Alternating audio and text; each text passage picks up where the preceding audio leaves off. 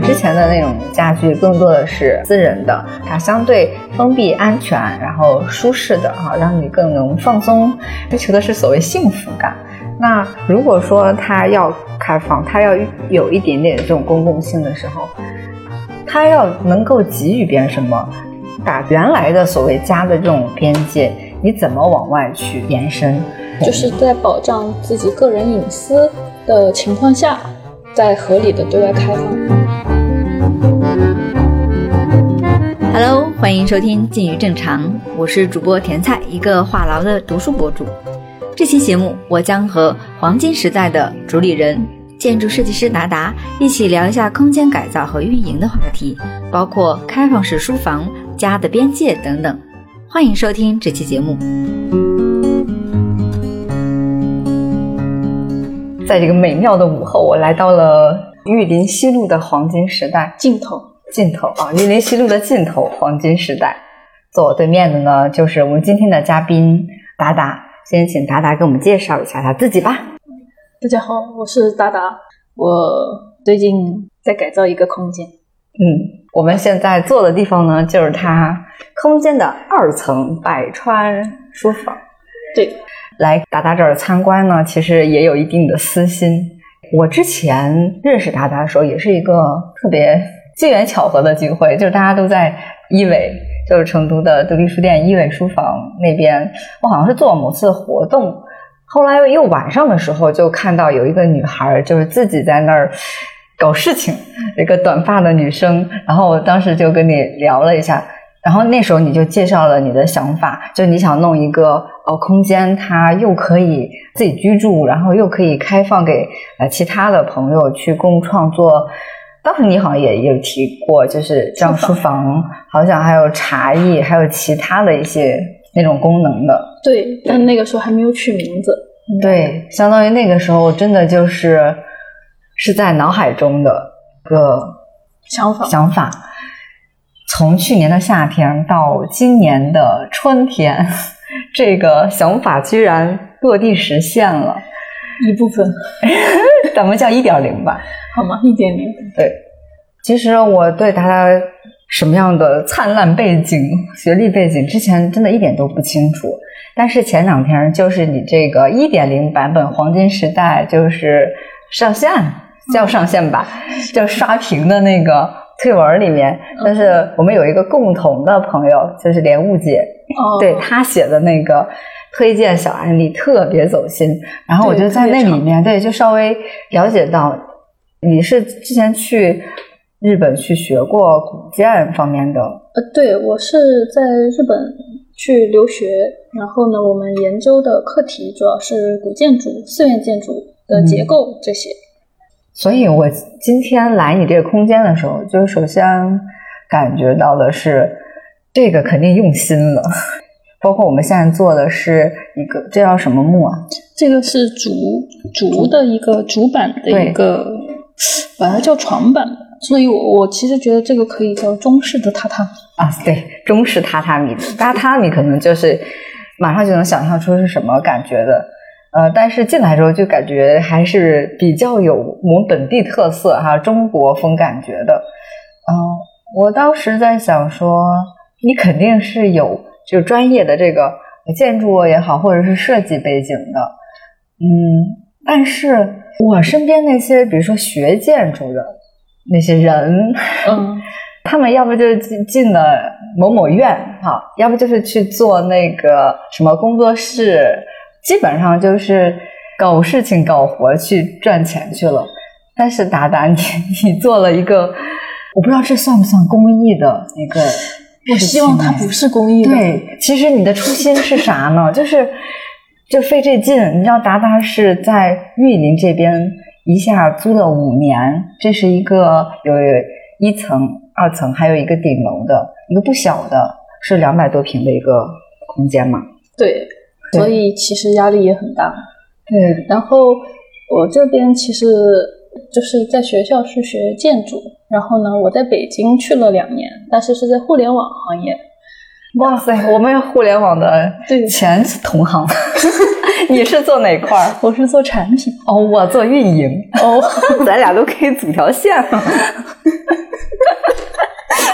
他是做内容的。啊，可以可以，咱仨可以弄成个工作室。对，所以你做这件事情的时候，有活用你的互联网思维吗？当然有，比如说开源共创，呃，对嘛？这不是就是想哎，大家共建，那可能更多的是在一个物理世界里面，而不是数字世界里面的共创。但是呢，它这个可能会比数字世界里面的这样的共创可能会稍微有一点现实层面的难度。比如说最基本的所有权，所有权是你吗？因为其实我一开始是抱着要创业的想法回到成都的，嗯然后呢，我一开始也没有想要做一个空间，因为我是很喜欢这样的空间。然后呢，我一开始的想法可能是希望这样的空间能多一点，让它能存在的久一点。因为我是本身是做互联网，然后呢，可能我一开始的想法也很互联网，所以想当时想的是做一个平台，然后是这样的空间的平台，嗯然后可能用互联网的话说，就是给这样的空间赋能。哦，赋能，甚甚至孵化，对，还有什么大词儿？然后还有降门槛，所以之前嗯也调研了很多这样的空间嘛。当然，嗯当时我是围绕着书，以书为核心，是嗯应该叫调研的是城市书房。就承载书的那些空间，你都走了一下，是吧？对，大概各种类型的都去走了一下，可能就还是想下沉一下，下沉到哪一级空间本身自己搞一个，啊？然后知道哎，它这个过程中有哪些问题和难点，然后再去想，再基于这个去再做一个这样的平台，或者是怎么样。嗯然后当时最开始的想法是这样的，比如说一开始我会觉得，哎，做这样一个空间，它的前期投入是就是成本，就是因为你要在一个好的效果和你怎么说呢，成本之间达到一个很好的平衡，它是一个比较难的嘛。嗯。然后呢，所以就想，哎，可以用这样装配式的这样的一些东西。装配式，你说巧不巧？因为我之前做某一个互联网项目的时候，就是建筑行业的，当时也了解过装配式的建筑，然后给那些不太懂的听友们稍微做一个很简单的例子，就是有一些固定的东西，就是大家可以组装，啊，就跟乐高一样。对，哎你看吧，多简单，然后就就感觉它的成本会更低一点，然后它的工期好像会更快一点，对，理论上来说是这样的，但是呢，它是就其实跟所有工业化产品一样，它是要达到一定的规模之后才能达到这样的效益。哎，就是说，你比如说使用的人足够多，它才能把成本降下来。然后，嗯，我自己就把自己坑了嘛，就是刚刚说了嘛，它要使用的人足够多，它成本才能降下来。但是呢，我现在自己用在这样一个小空间里面做这个，它成本就并没有降下来。也可能是比较高的一个水平，因为你要根据这个空间的特性，包括我们后面这个呃书架啊，包括下面我们这个中式榻榻米啊，这是不是每一寸都得自己去呃设计、找材，然后最后组装，然后安装等等？对，而且很多时候自己的想法没有办法完全实现，对，这就跟咱们装房子的时候想象总是那么美好。是的，就之前其实有想定做一些五金构件儿，嗯。然后也做了，呃，花了不少钱，然后实际上它又达不到这样的一个精度和这个要求，没用上的。对，然后没用上，然后就又重新改改，然后看哎可以用什么，然后再找比比如说别的那种材料，它可能结果发现它成本可能会更低，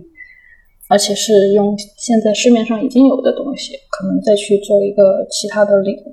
就是组合调整，然后其实也能实现，但是可能一开始自己会想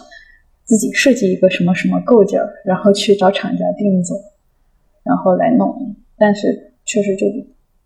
也这么实现了，只不过花了走了一大圈而已。嗯，这是不是你第是第一个就是完整做的一个空间吗？呃，是第一个完整做的一个空间，然后之前在日本读书的时候，做过一些架子和一些简单的一些，比如说桌子，还有一些柜子什么的，但是并不是一个完整的空间。在北京的时候也有做一些简单的，比如说北京是在七零六他们的一个生活实验室，然后有做这样一些比较简单的。它也这么大，它也都是这么大也是顶天立地的，哇，但是规模没这么大。然后那个时候是用的在日本做的那些构件，所以就基本上够用。就是，但当然日本的构件它精度要求就可以，然后嗯，但是比较贵。然后所以在这边的话，要用的比较多，然后就想哎，在做国内找厂家来做，就发现做不了，然后就边做的时候边调整。所以你打造完这个空间之后，如果再去做其他的这种呃整个空间这种项目，你会更有 你会更有自信，比如说更省钱，然后更少走点弯路。那当然了，毕毕竟坑都踩过了，所以这个空间就是你完整踩过的一个坑吗？比如说，对我们参观者来说，就觉得现在这个一点零的版本也还好啊。对？而且刚才不是你带我们溜达的时候，我发现未来的二点零可能也会很棒。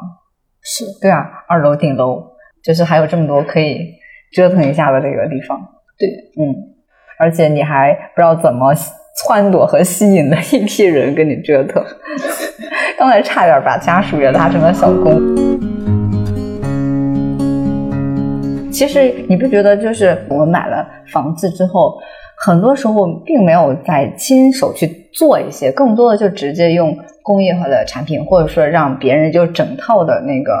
呃家装设计方案，就是你自己可以去动手参与的是蛮少的，或者说可能仅在软装那个地方哈有一点点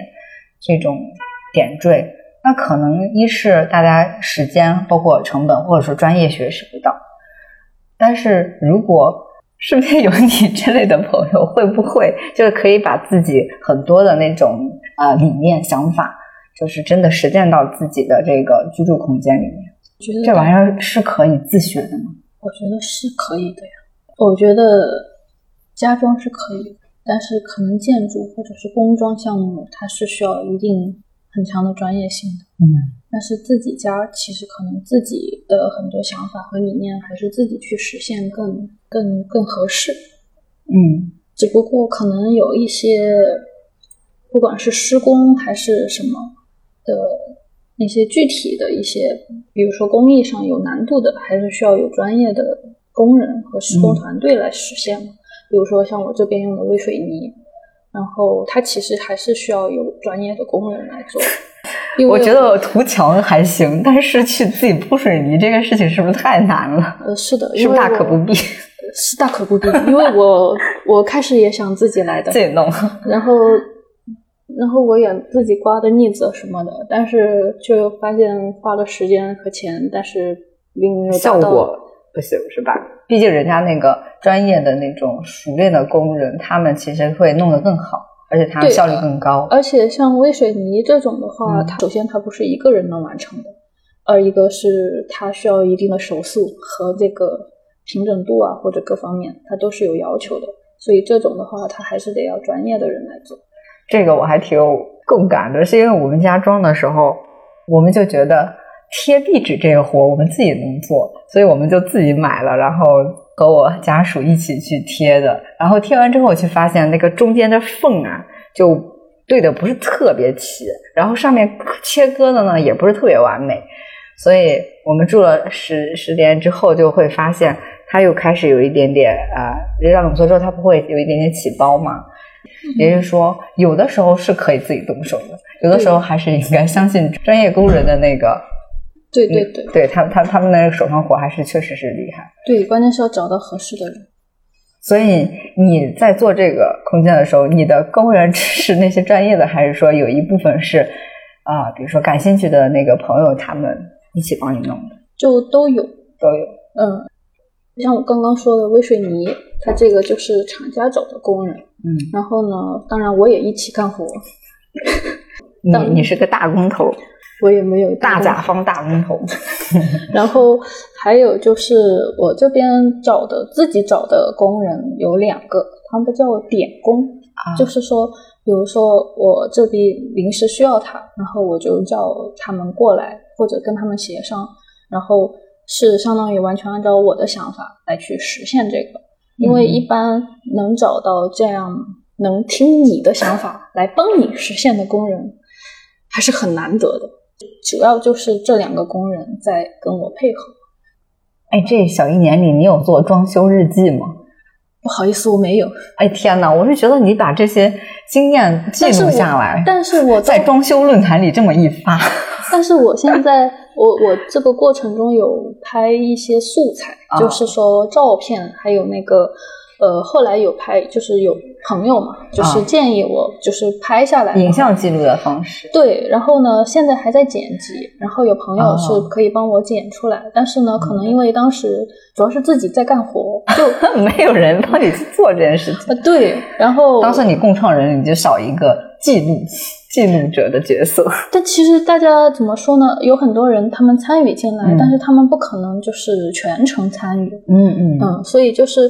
呃，所以当时可能后来开始的时候可能会少一些，后来的话就是用一个手机支架放在旁边做一个延时记录，就是延时啊摄影的记录。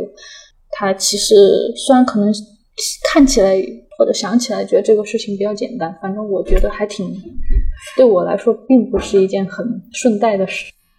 因为你现在不是还在往二点零方向走吗？对，，这个时候可以。可以了，真的，就是图像还有就是文字，然后都双重记录下来。这个除了对你对这个空间有这个留存的这个记就是意义之外呢，其实你对其他的，比如说想去做这个呃自己家居里面这种改造，也是很有很有参考价值的。因为你知道市面上很火的一类书啊，比如说家越住越小啊，那个什么哎好几本啊，那我得推荐一下你背后的这一墙书里面嗯，有很多关于家居改造，还有自己动手做东西的嗯很多内容，就是这方面内容的书。对我们那就回到书这个话题。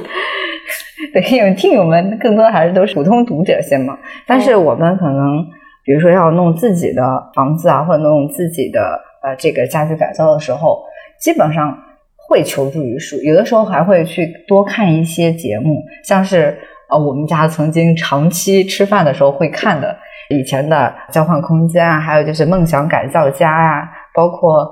日本的那个叫什么来着，全能改造王还是什么的，哦，，对，就有很多的那种节目。对节目，然后它那个前后对比啊，然后会有一点点小窍门啊给你，是。嗯，但是我们其实真到自己去弄的时候，我们仍然是要去看，比如说，呃，以前是那种社区论坛或者贴吧那种，去看那些前人他们实际遇到的那些困难，可能好像更更平民化，更实就是有实操性一点，就是综合着看。当然，像市面上那些书，就是说实在的，就是对每个人他不一定都适用。那本很小的，好像在很多的那个书店，在建筑设计这里面都会都会卖的那个，就是家越住越小，包就那个作者他是用绘本呈现的那个方式，相当于你可以很很轻松的去接受某一些理念。哒哒他这个百川书房后面这一墙书呢，像是建筑设计、社区营造、城市更新等等，可能比如说他的专业性会更更强一点吧。呃，对，但是它可能，嗯，有很多，它可能更多的是从理论上来说的，可能技巧性或者是技术性的东西也有一些，但是可能没有那么多。就当然，我们现在有更多的媒体或者渠道去找到更多的这样从技巧性的来，哎，怎么改造一个家的这样的一个一些内容。呃，如果要改，真的要改造一个，比如说稍微大一点的空间，可能还是要从一个整体，还有功能分析这些，可能就是有个宏观把握，是不是？，对，然后就是小打小闹，其实不会有一个很很明显的效果哈。对，嗯因为它，嗯，它其实虽然家再小，它也有一百来平米，然后它其实，嗯，你很多，比如说你生活在这里，你可能很多时候不是说，哎，这个角落那个角落就弄好，它就是一个很好的体验。还有就是，它可能不是一蹴而就的事情，它可能需要你住在这里面，然后慢慢的去有一些根据实际的需要，哎，再去慢慢的做调整和改造。对你说的这个。真的很多节目里面不都有后期回访吗？对，就他们一定会有改变，是因为他们的这个生活轨迹，包括他平时的动线，可能跟之前不太一样，或者是也在发生改变，或者之前本来就不是很适用。那他们就是要有自己的真实的那种生活轨迹和需要，然后他去调整了，有一些那些设计，这样才是真正的住在那里。对，所以就是说。生活空间和商业空间最大的区别就在于这个嘛。嗯，商业空间的话，它可能追求说，呃，以一个可能更快速，比如说一个月，然后当然它要投入更多的资金，然后更更比如说请专业的设计师，然后来快速的达到一个这样的一个效果。但是自己生活空间的话，我觉得它可能还是一个更呃稍微慢一点的过程，可能会更好。嗯。这个也是我做的时候才发现的，因为不是一蹴而就的一个。对，尤其是像我，我因为我开始的时候我就三个行李箱，我连这个这么大一个空间要塞满它都很难，所以我一开始可能也很想把它快速的弄出来，但是呢，也会发现有一点那个叫什么，还是。有一点急功近利的那种感觉，可能还是要根据实际的需要慢慢的填充。所以我现在就说，哎，可以慢慢的来打造。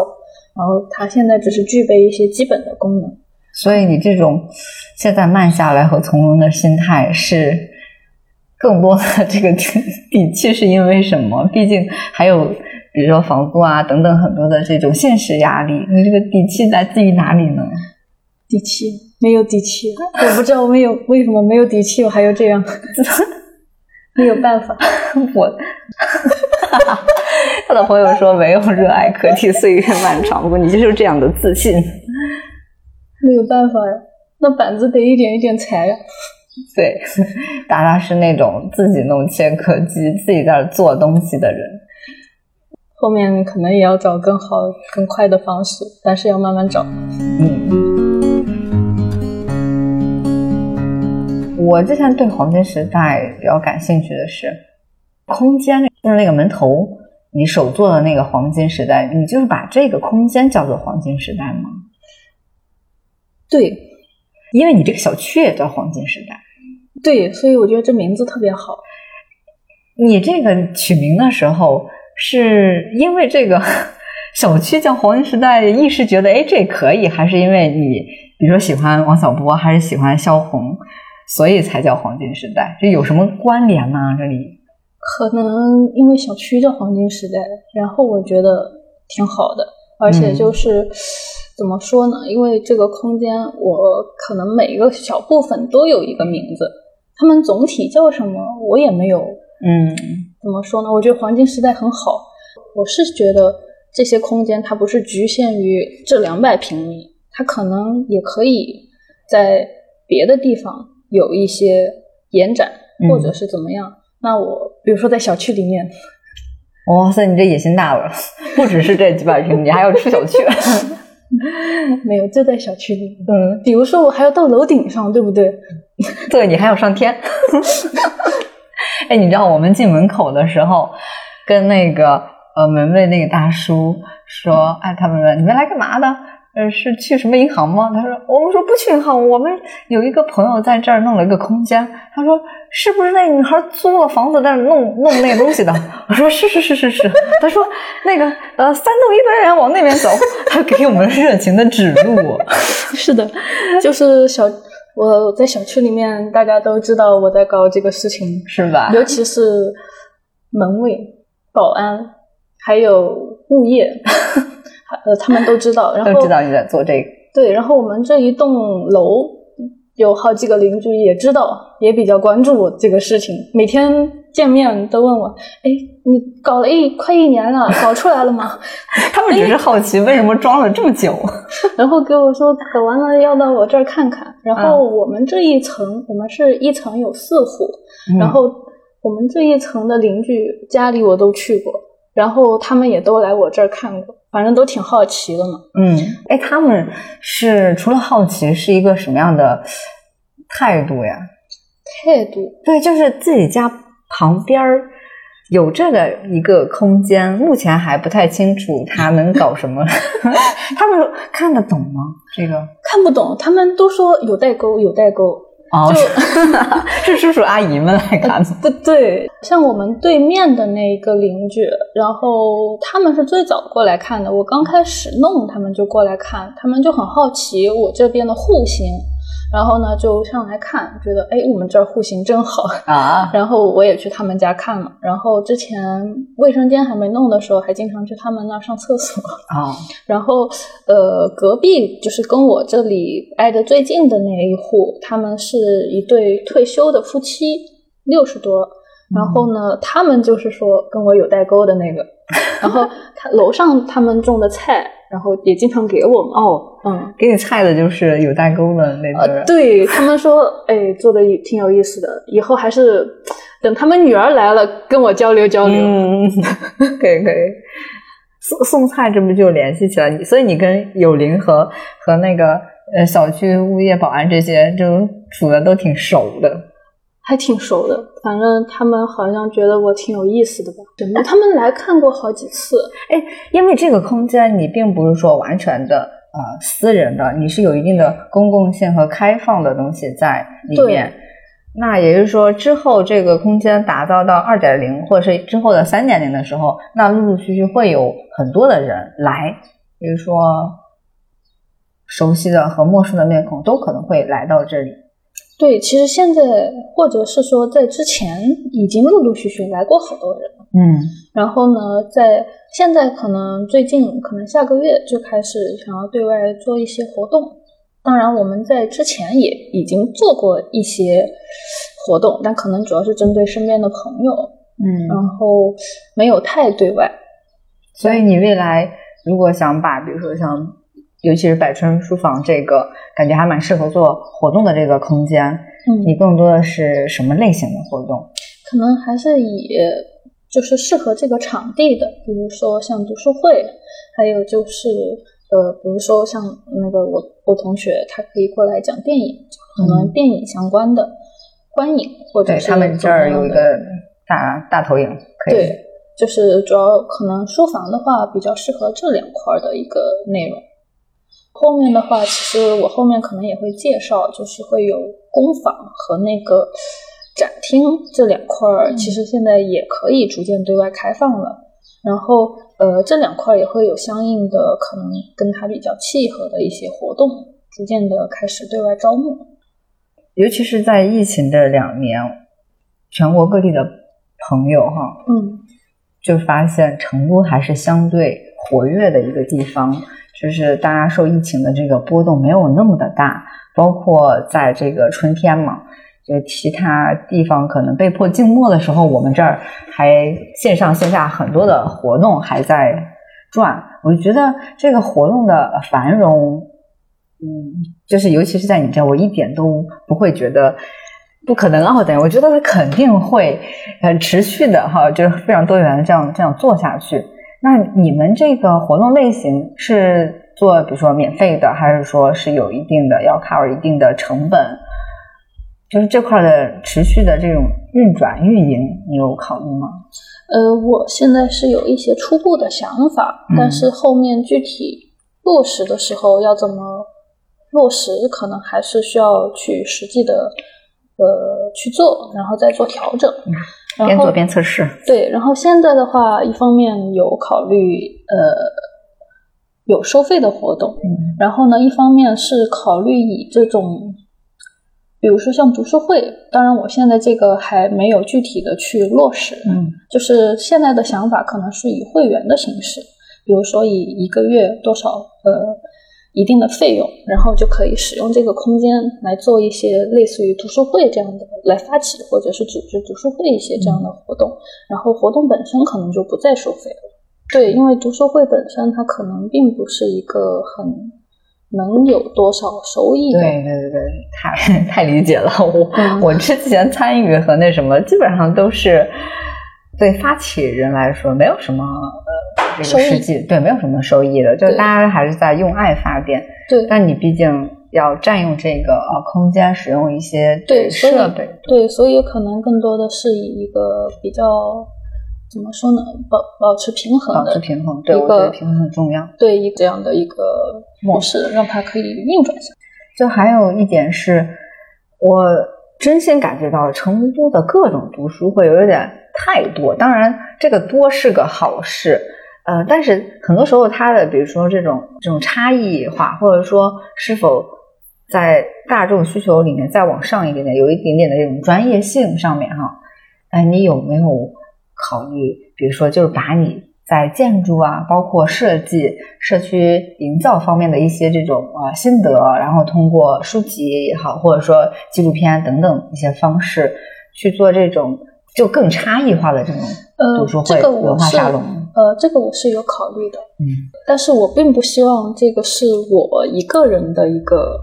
主场，嗯。因为我就是百川书房，然后呢，我啊也只是其中的一条子川，就可能我发起的活动会围绕，就像刚刚你说的，嗯。就是比如说社区营造还有建筑相关的一些主题的。当然，嗯。我也欢迎，那现在也有一些这样的呃朋友，就通过文章联系到我，或者是怎么样的，他们是想，就是我觉得他们的能发起他们相关的主题的，我也会很感兴趣，然后也想参与，然后也欢迎这样的人可以来这里做一些这样的活动。所以百川书房它从名字上面到它后面的这个真实落地的活动就会更多元一些。它不是一条江，它是很多条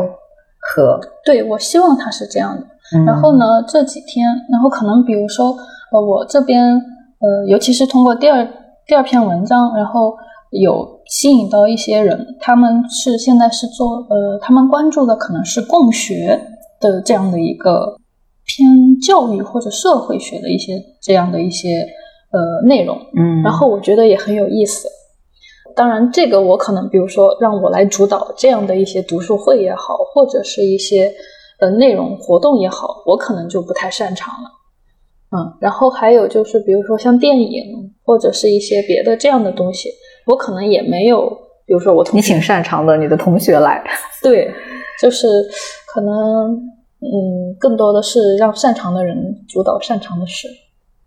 就比如说我可能我后面可能也会慢慢的有一些这种建筑啊或者是去营造相关的，但可能也会想，哎，会不会可以有一些更厉害的人？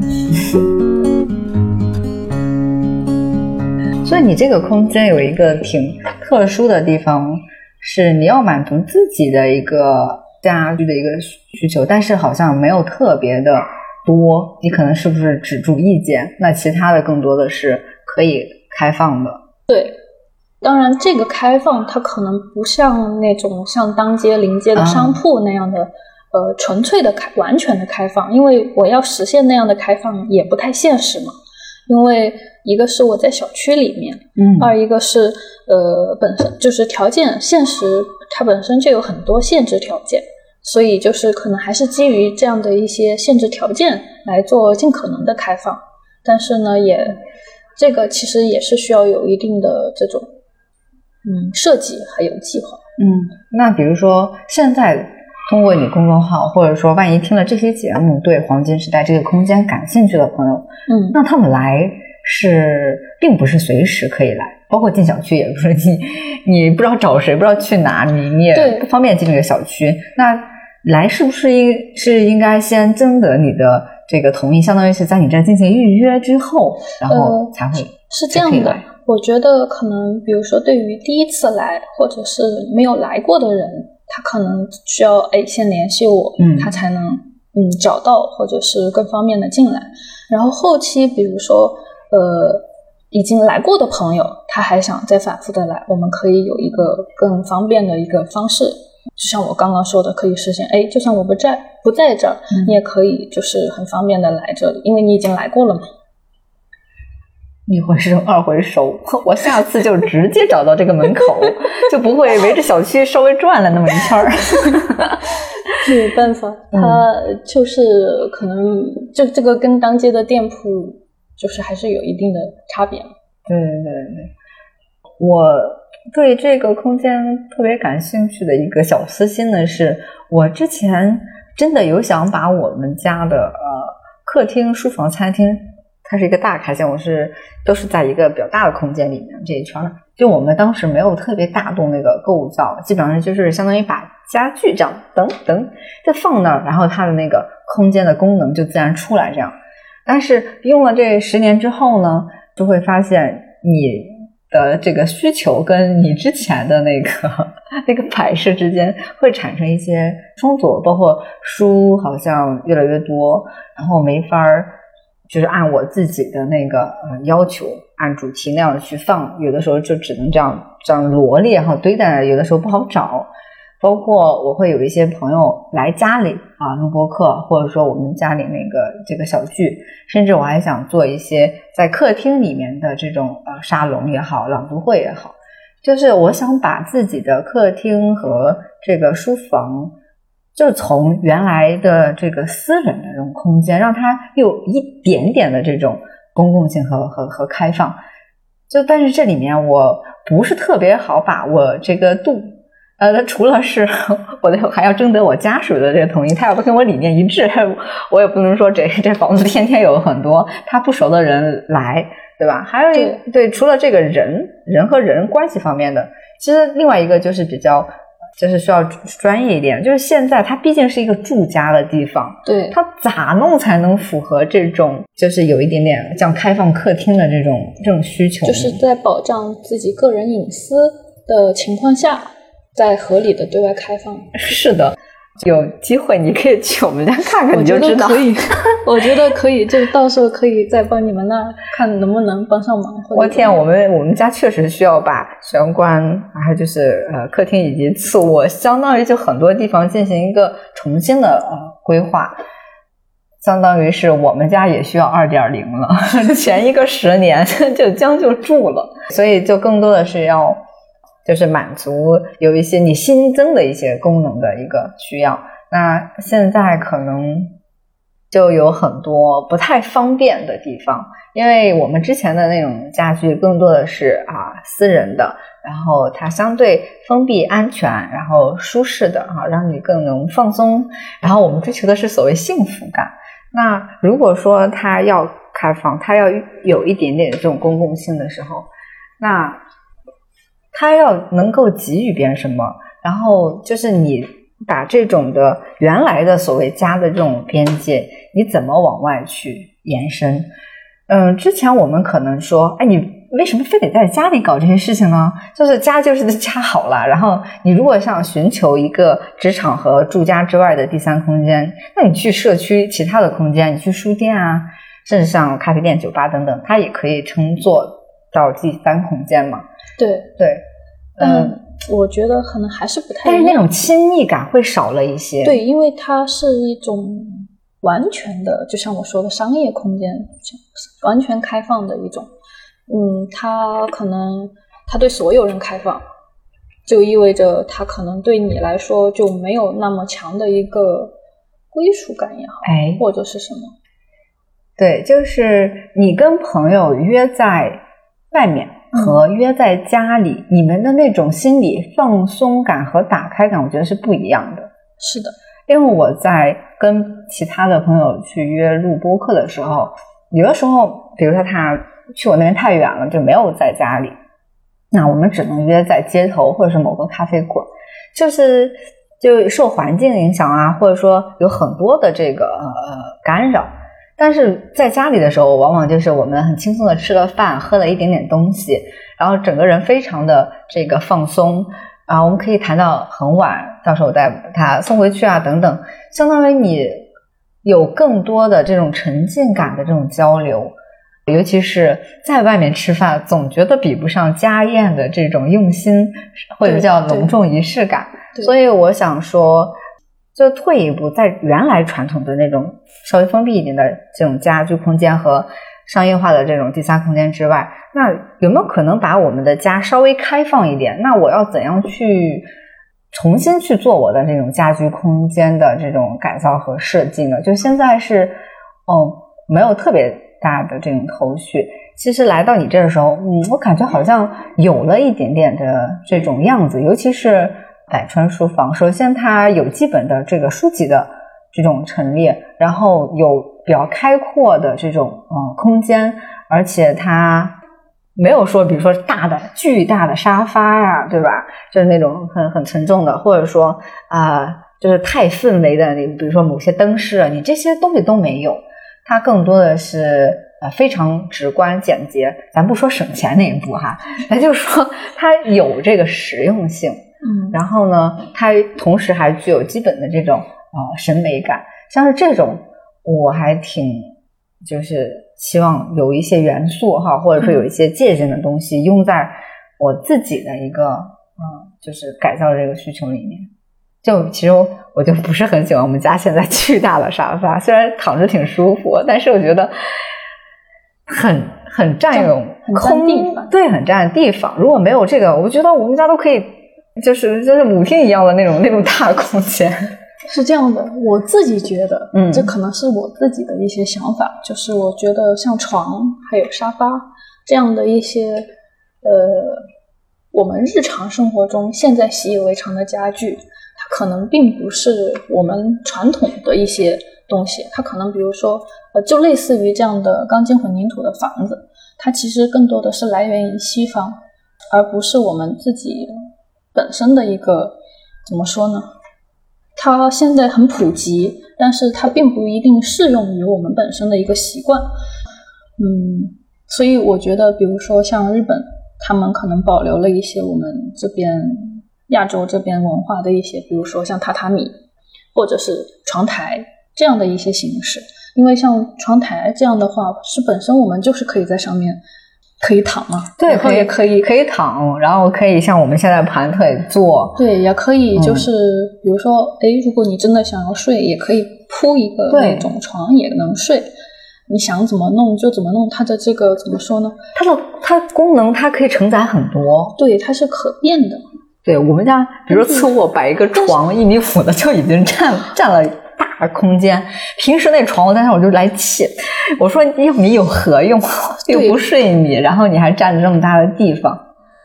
然后嗯嗯，然后你平时又不可能在床上走来走去，或者是坐在上面，嗯，所以我想，呃，所以我这边其实你看到包包括书房在内，可能卧室也是。卧室还有后面的小书房，都会采用这样的床台的形式。它这样的话，其实可以根据你的实际的需求，然后有不同的这种使用场景。比如说像这个呃书房这里，它可能假设以后，呃，当然我自己之前工地的时候也在这儿打过地铺，嗯，然后也可以，比如说可以过夜。对，然后比如说做一个什么二十四小时马拉松观影，我们就看困了就躺着，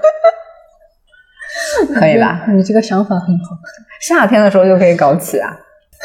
然后连续看八部爱情电影，看得你昏昏欲睡。我这个是可以实现的。是啊，你这样真的很好躺，其他地方还不好做呢。感觉可以睡个八个人没问题。嗯，看怎么躺。对，这样这样躺，大夫妇。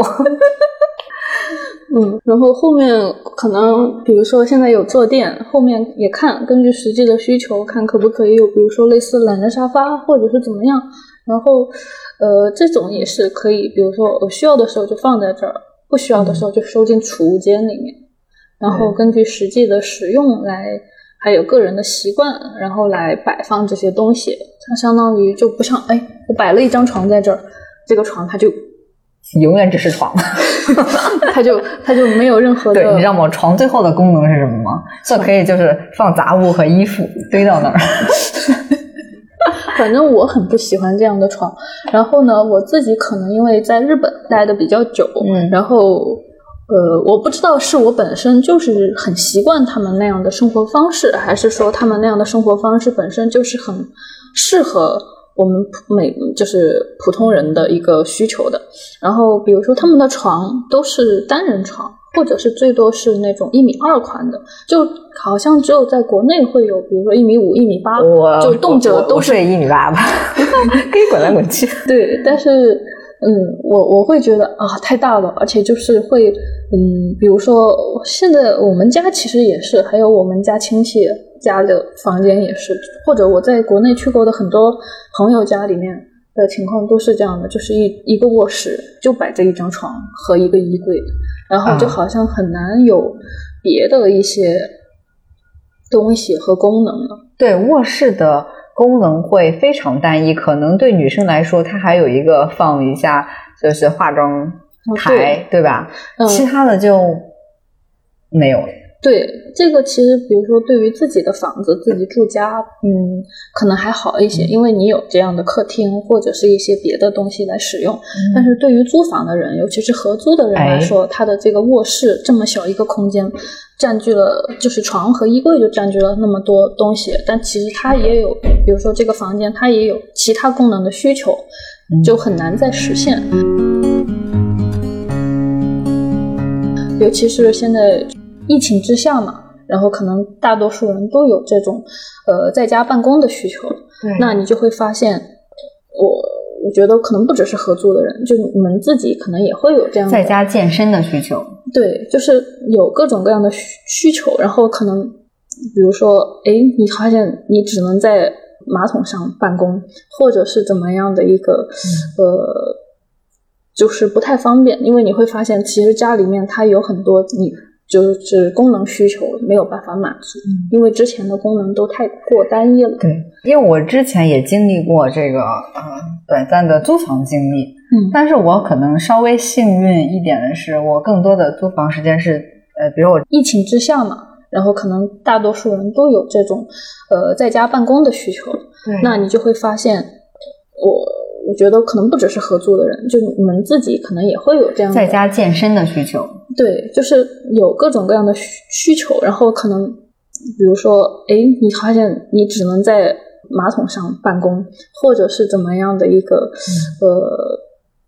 就是不太方便，因为你会发现，其实家里面它有很多你就是功能需求没有办法满足，因为之前的功能都太过单一了。对，之前是在北京租一居，它就四十几平的，规划还比较合理的那种哈。我当时还摆了就是两个床，方便那个朋友或者是家人来住嘛。哦呃，但是现在来看，大部分就是现在房租都比较高了嘛，大家租比如说一个单间的时候，其实很多人会在这个大的动不了，他会在这个呃软装方面哈，想弄得温馨一点哈，让它即使是租住的空间，让它也贴上自己的一点点属性嘛。他们会比如说弄点灯啊，弄点什么布啊，或者说就换换颜色啊。更多的是做这种的改动，因为他们觉得因为会变动嘛，很少去买，比如说呃难以移动的这个家具啊，或者说直接改变这个布局啊。我发现大多数人没有在对，做，是很难去。但是可能对于我来说，我是一个就算在这儿只住一两个月，也会你会 很稍微折腾一下下。呃，对，因为我在日本的时候也是，基本上就算我在这个地方住住半年或者是一年，嗯可能我可能一两个月就要换一下格局的那种。你看吧，真的，我觉得你首首先有一个很有一个很想折腾的一个心态。呃，是，而且就是可能这样嗯一成不变，会让我觉得就想动一动。像我在呃在东京的时候，我住在那个 share house 里面，嗯相当于我们其实，在那个哇，是不是日剧里面才会有的那种场景？呃，对，它是一个相当于小别墅，嗯然后我们有公用的餐厅，然后厨房，还有那些那些，还有一个茶室，因为我们房东很喜欢茶道。然后呃，我们自己也有自己的一个个人的卧室，然后个人的卧室里面，其实更多的呃，它就嗯，更多的承载了一个私人的这样的一个呃，比如说一个书桌，还有一个和一个床。我当时住的可能只有七平米，但是我来回折腾了两三次，就是不同的格局。天哪！然后每次都可以有完全不一样的感觉，我自己就是你自己在打造独属于你的居住体验，对，并没有由于他他提供你什么样，你就你就怎么样去住。对，而且它其实改造成本也不高，因为就是基于它提供的那些东西，稍微有一些，不管是摆放上的一些变化也好，还有其实它都是在一个我觉得一个合理的范围内，然后有尽可能多的变化。可能这个跟我们专业有关系，因为我学学建筑的同学，大家好像都是我 我认识的好几个也都是这样的，都很喜欢去时不时的去变动一些，就是自己在践行改造这件事情。对，像我另外一个同学，我相当于我去有时候去他家，反正每次都是不一样的布局。他可能他也一样，就可能晚上睡着睡着，突然爬起来，想要把床挪一下，就有这样的一个习惯嘛。对，有些人喜欢，可能会喜欢十年如一日的那种呃踏实感，啊，有些人就喜欢一月变一次的这种新鲜感。那你变动的时候是说会去动手做一些东西，还是说去买去添置新的把它加进来？因为如果是比如说每次的变动，我们要去通过购买添置新的物体，会不会形成某种呃负担？我倒不会买很多这种成品的，嗯就是在日本的话，它其实比国内更方便的一点在于，它有很多那个所谓的叫 home center，就是一种嗯，我不知道。应该这国内好像没有这样的一个类似于建材超市吧，建建材家居超市，然后你可以很便捷的买到那些木材也好，还有就是呃一些家里面会用到的像嗯花，还有各种各样的建材。然后呢，呃，像他们那里是可以，比如说我买了这一块板子，把它裁切成我需要的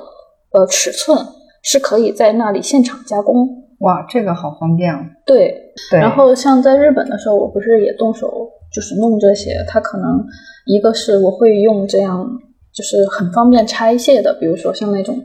那个日本叫 spali 崩，就是的一种这样的。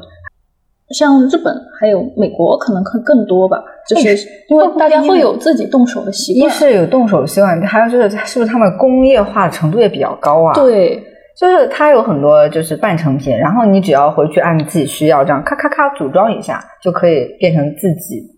的一个什么做的一个东西。呃，对，而且它还有就是像我说的那种那些叫什么，像类似于我这样的概念理念，市面上有一些这样的产品，跟宜家又不太一样，因为宜家它其实还是一定的成品，嗯，然后呢，你改动的就是可就是可塑性对，太强，它那个只是你在它那个系统拼图组装，对，然后它没有再造。对，然后反正我在日本的时候会经常有这样一些嗯想法，然后可能就它的这种你自己的可可造性会更强一些，嗯。然后我可能更多的会去买这些材料，然后来去实现，包，也不是材料包，而是它就是就像超市一样，你需要这个，然后就挑挑这个挑挑，然后回去，然后再自己对，而且就是你不需要有自己买那种太多大型的加工设备，像我现在这边为什么成本还有那个那么高，然后推进那么慢，就可能一方面是我自己需要去买这些设备，然后来用。但是在日本的话，就像我说，它就有超市里面它就有，你就把这种你需要加工的图纸给他们，然后呢，他就可以把你需要的这种弄出来，然后你就把提着他的，嗯，叫这种也叫定制吧，也不能叫 定制嘛？我不知道这种叫什么，嗯反正就是，嗯，你把这个图纸给他们，他们马上就能裁出来，然后你再把它带回家就可以组装出来，然后自己在家里可能，我当时可能更多的就是一些小型的设备。就比如说电钻啊，然后一些电嗯小型电锯啊或者什么的，就是如果是比较喜欢呃自己动手的，就是那个工具箱，嗯，就是刚才你说的那些呃电锯啊，还有各还有各种型号的那个螺丝刀，我们家也有两套。基本上我们小区谁家要想弄个东西，都会来找我们家借。我我们这一层的那之前有那个邻居，他们也是来这边，他们要拆一个桌子，也找对帮忙吧。？那一般家庭里面，他们就很多的时候坏一个什么东西或干嘛，就习惯于找物业或找外面请的那个工什么工人来上门弄。但是很多时候，其实如果你手头有工具，就顺手就可以自己把它修好啊，或者是弄好。对，就是我记得是华露营那边会让小朋友有那种动手的，呃嗯那种课程啊，嗯像是什么动手做个船，动手做一个架子，动手做一个什么东西，然后大家在这个动手的时候去学习某一些呃原理。对，啊对，我觉得我会很喜欢这样的一个对学习过程。但是可能我们之前的教育里面啊、很少对，有这种让你去啊、动手能力的，就是很多时候是一种小打小闹，或者说出于安全嗯，考虑的，对，或者是没有。我自己来说的话，我不喜欢这样，怎么说呢？为了去做一个东西，我们去做，比如说做一艘船，那我会觉得，我又不用这个船，为什么老师要让我去做这样一个船？就是为了让我学习这样的东西。我我我我会有这样的，就是很困惑的地方。但是呢，嗯我小时候比较幸运的是，我们 你造了什么呀？没有，就比如说我们小时候学校，呃，可能会比较，比如说我们老师会教我们一些很现实的东西，比如说教我们煮面、煮饺子，然后呢，我们自己提一个蜂窝蜂窝炉到学校操场，然后呢自己架个锅，他教我们煮煮妈面条。耶！我我特别想采访你是几 哪个年代的？我我是九四年，但我们、我们学校那个可能也比较特殊，反正可能因为是小地方，然后呃这样的情况好像我后来了解到并不太常有。然后我也是个小地方，呃我上学的时候是九十年代，那个时候全国流行素质教育，不知道你们听过素质教育这个词没有？那个时候我们实行素质教育，就是认真的上好音乐课、体育课和劳动课。我们也有，我们劳动课可我们也是可现实了。教我们打毛衣，做那个就是晾衣架，嗯。呃，就是自己做风筝，然后还要呃那个炒菜，哦，就我们当时 弄了太多有的没的，其实他是把之前非常简单的一些手工课，然后又就延伸出了一些可以直接拿来生活用的。嗯，对东西，而且就是比如说，哎，我学会了煮面，我小时候就经常去，就我觉得我没有什么玩具，我可能就在厨房里玩这些，就是自己做一些吃的，嗯，然后后来比如说炸东西，然后做蛋糕或者什么样的，他说你太高阶了，我现在都不太会弄。但我现在也不会了，因为，然后还有就是像我小时候，我爸他可能就不太一样的地方在于，他不会给我买很多玩具，他可能更多的是，比如说，嗯，我同学他们可以买电扇，买那些小玩意儿，那我我爸不会给我买，但是他可以让我去买灯泡、买电线，你这个爸爸很不一样。呃，然后然后其实我小时候也会做了一些，比如说像小手电，然后小电风扇，然后可能马达是从那个车里面拆出来的，然后就所以你这个动手基因从你爸那儿，还有包括小时候教育，呃，对他，但我爸可能他并没有教我这些，嗯然后只是他他是营造了某种环境，他可以允许你动手。你不觉得很多家长不会让孩子去动那些东西？一是他一是怕有危险啊，第二是脏啊，或者等等有些顾虑。对，但是他们可能觉得这些是有实用价值的，哎我就可以去买。但是呢，你让我买一个那种玩具的，他就不太赞成。成品 让你远远离消费主义，让你你这么说还拔高了吧？拔高了，拔高了，不愧是 要把这段转给你爸爸。好的，表扬一下。对对对对，有教育教育先锋，这是。对，然后反正小时候动手的这种环境比较好。我们家主要是不给我零花钱嘛，主要是这点做的比较好。就是从客观上让你远离了消费主义。是的，包括现在，对，就是嗯能省则省，能自己做就自己做。嗯，当然这个也是需要一定的环境的嘛。我现在觉得，如果是家里有一些啊、自己手做的呃东西，会让会让自己很有成就感。哎，其实刚刚我是想表达，比如说很多时候我们可能不管是课程还是说一些体验，让我们去做的一些东西，不管是刚刚你说的船还是什么，因为我在学校里有时候也会有这样的一些困惑，因为我不知道我做的这个有什么用。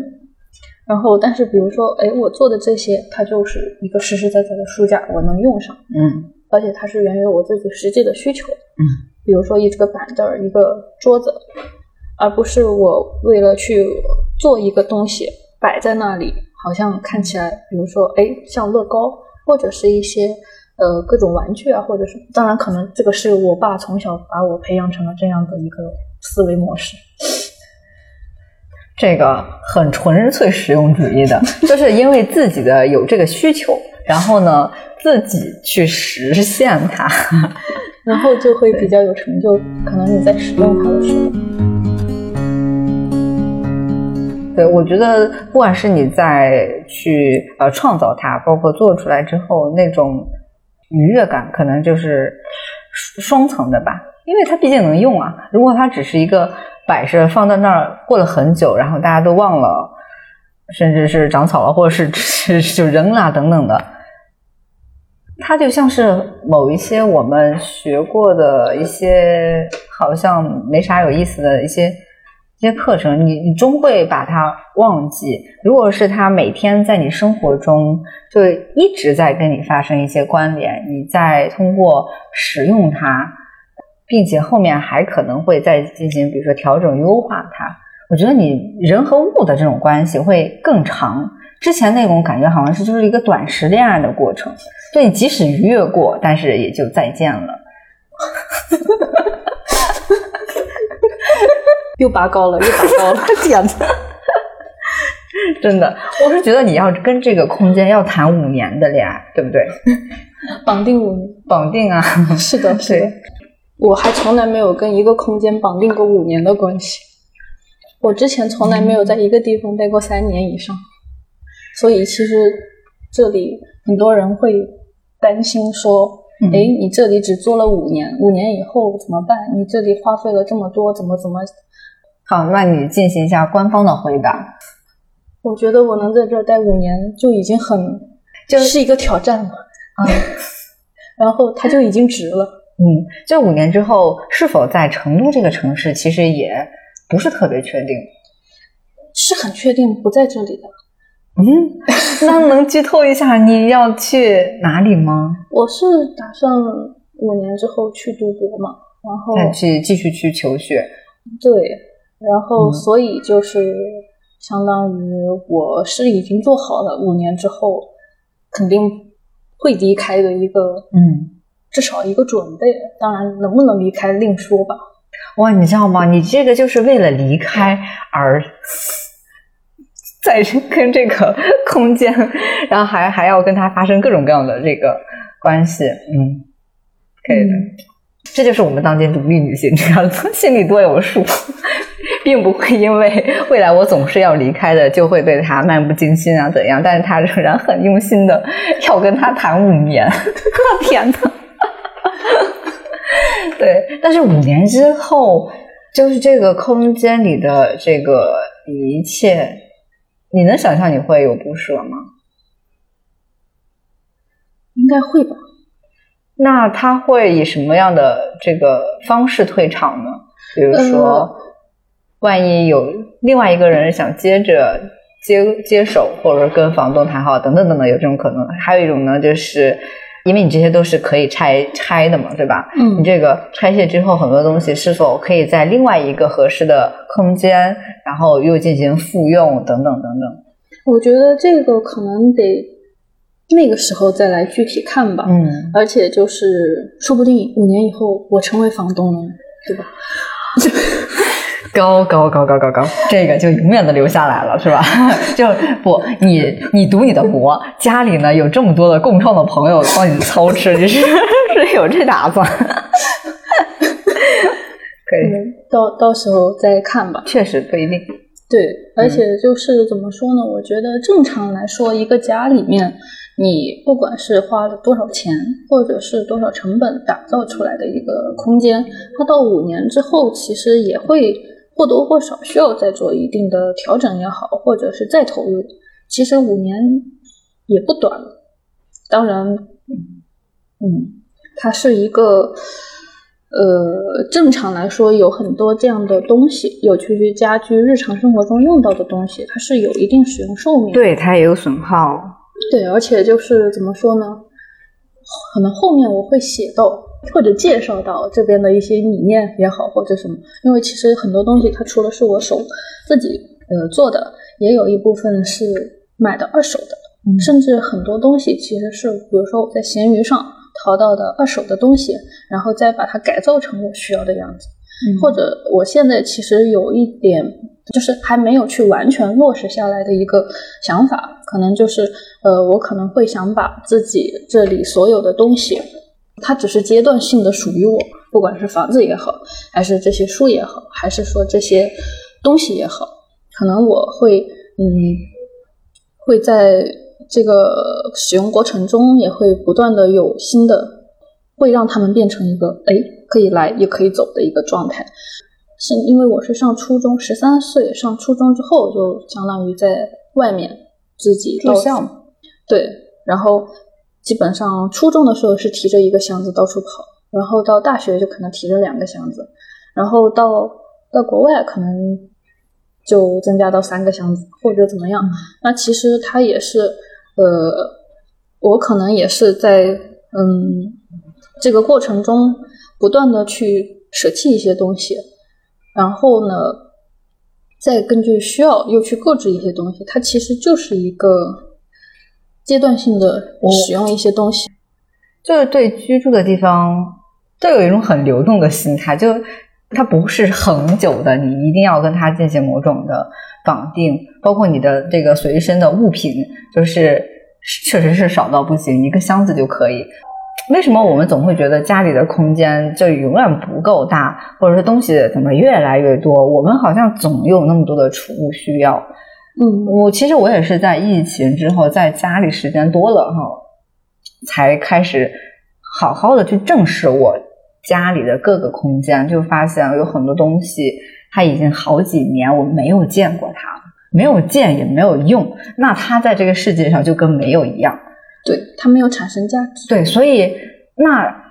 你为什么还要让它占用你的这个呃物理上的空间呢？它还要占用你几万一平的空间，天哪！对，太奢侈了，就是所以就很容易就就是定期的去断舍离，但是即使断舍离，然后。我今天 出门的时候，我就就想，哦，我穿什么？我突然发现，如果我只有，比如说我只有三套可以穿的时候，我没有什么可选择余地，就马上就那它干净或者它不用熨，我就穿它了。当我发现我有几十套的衣服的时候，然后你你就进入到了一个选择的一个呃，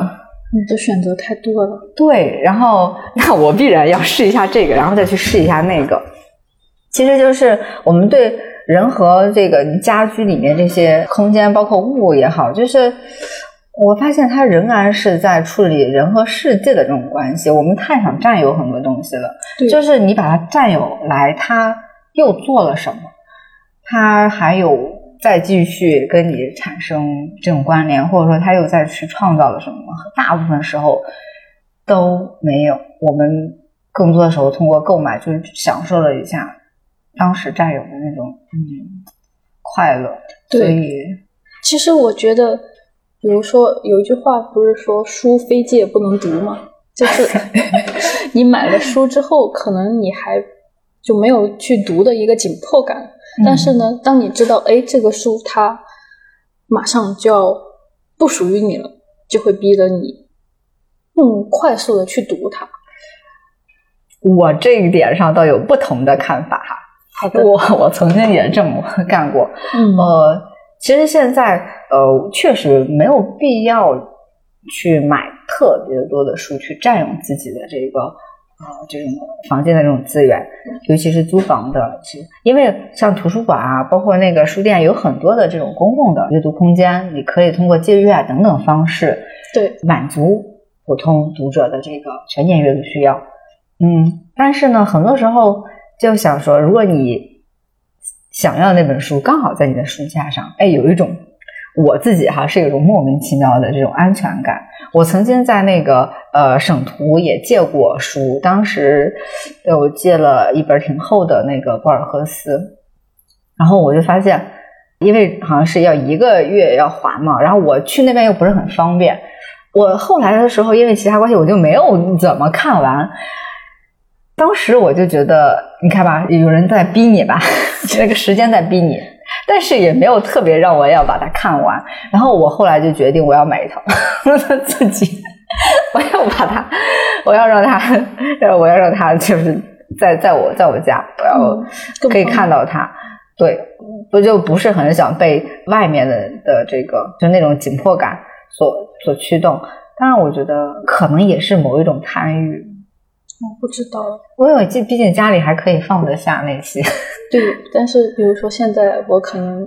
比如说我这里背后有很多书，它不是属于我的，它是我要还回去的。嗯，所以我现在其实还是有一些，就是怎么说呢，会时不时的提醒我自己，想要在这个有限的时间里去读一读，而不是。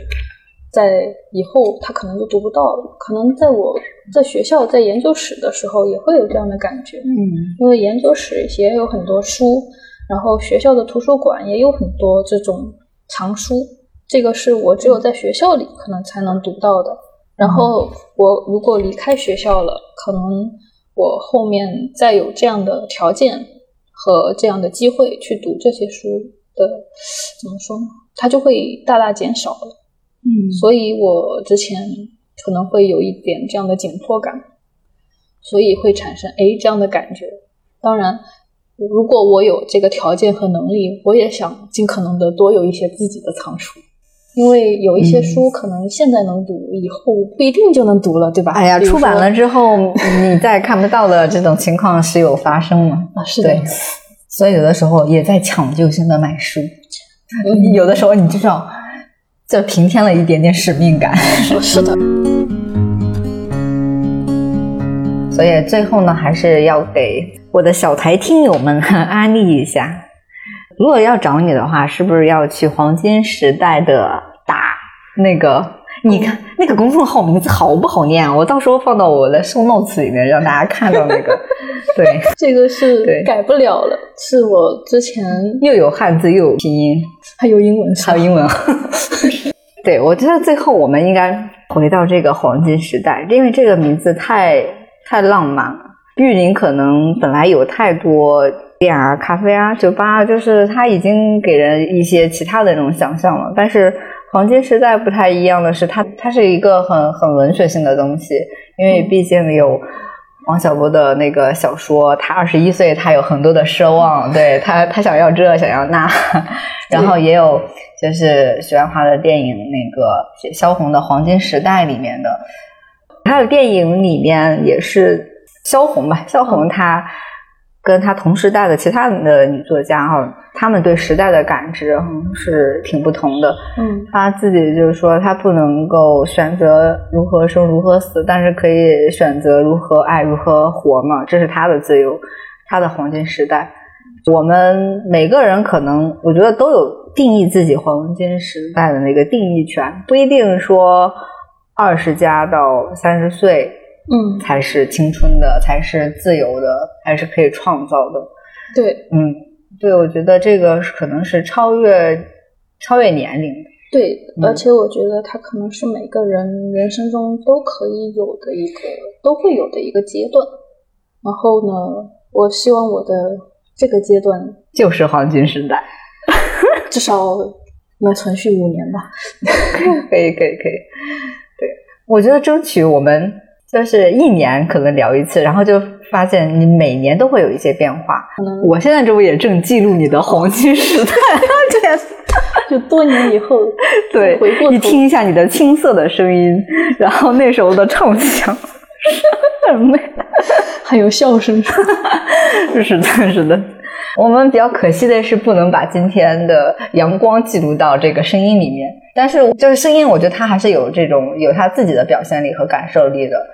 就是现在你能感受到的一切哈，包括像是现在的这种温度和有点慵懒的这种感觉，可能都会传达到我们的声音里面。嗯，它和纯粹的文字图像还是不太一样的。然后也希望这期的播客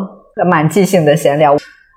就是给那些对自己的家居空间有想象的这些朋友，给他们一点点的参考和鼓励吧。嗯，对我们每个人还都可以创造。嗯，然后也期待黄金时代的二点零吧。好的，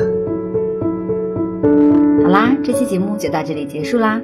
不知道你听了有没有对你有所启发呢？感谢订阅收听《近于正常》，我是主播甜菜，下期再见吧，拜拜。